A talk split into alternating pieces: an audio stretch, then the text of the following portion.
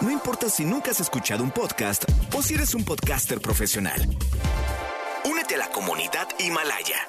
Radio en vivo. Radio en vivo. Contenidos originales y experiencias diseñadas solo para ti. Solo para ti.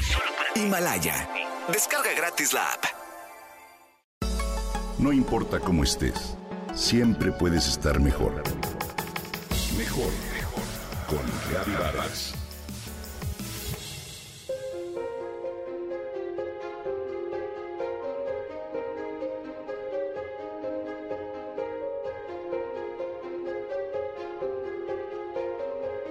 Nuestro vasto territorio y rica herencia cultural han sido reconocidos como los generosos donantes de varias especies vegetales que hoy son muy apreciadas y consumidas en el mundo.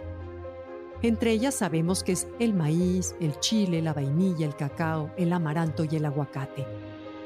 Pero déjame contarte que estas no son las únicas. Te comparto que hay varias de ellas que en mi caso me resultó sorprendente saber que nuestro país ha sido su cuna. Por ejemplo, la papaya surgió en la región de Mesoamérica. Sin embargo, hoy se cultiva en todas las regiones tropicales del planeta.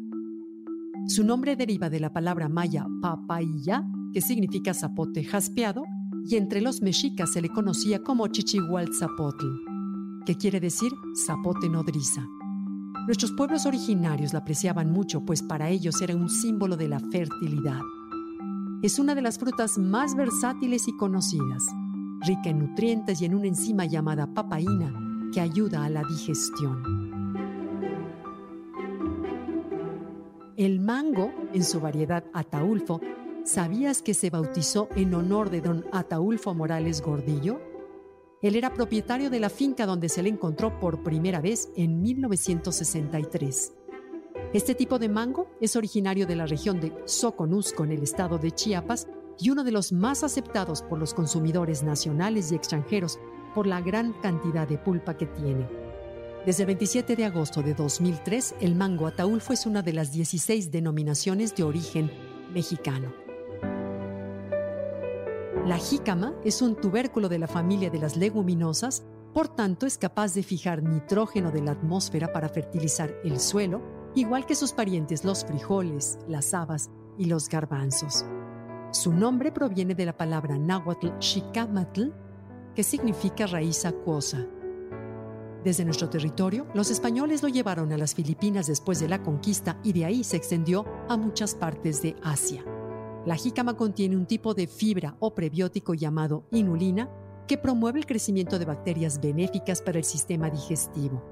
Además, es un alimento ideal para las personas diabéticas.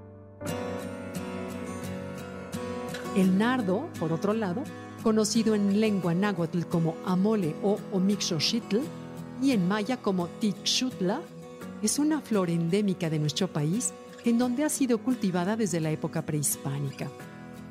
A su llegada, los españoles se entusiasmaron con su delicioso aroma y pronto la llevaron a España y de ahí pasó a Holanda, Francia e Italia.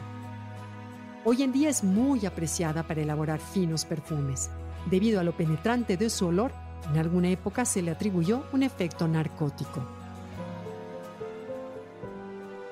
El oyamel, por otro lado, también es conocido con el nombre científico de avies religiosa debido a que sus ramas tienen forma de cruz y es un árbol nativo de las montañas del centro y sur de la República Mexicana. Es una especie bastante conocida porque se cultiva como árbol de Navidad. Desde el punto de vista ecológico, este árbol es muy importante para conservar a la mariposa monarca, ya que estos hermosos insectos requieren de los bosques de oyameles para pasar el invierno tras su larga migración desde tierras canadienses.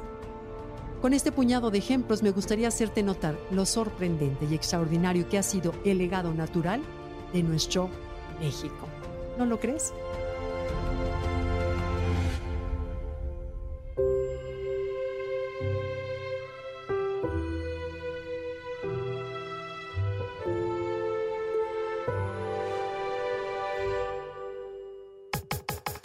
Comenta y comparte a través de Twitter. Gaby-Vargas. No importa cómo estés, siempre puedes estar mejor. Mejor, mejor. Con Gaby Vargas.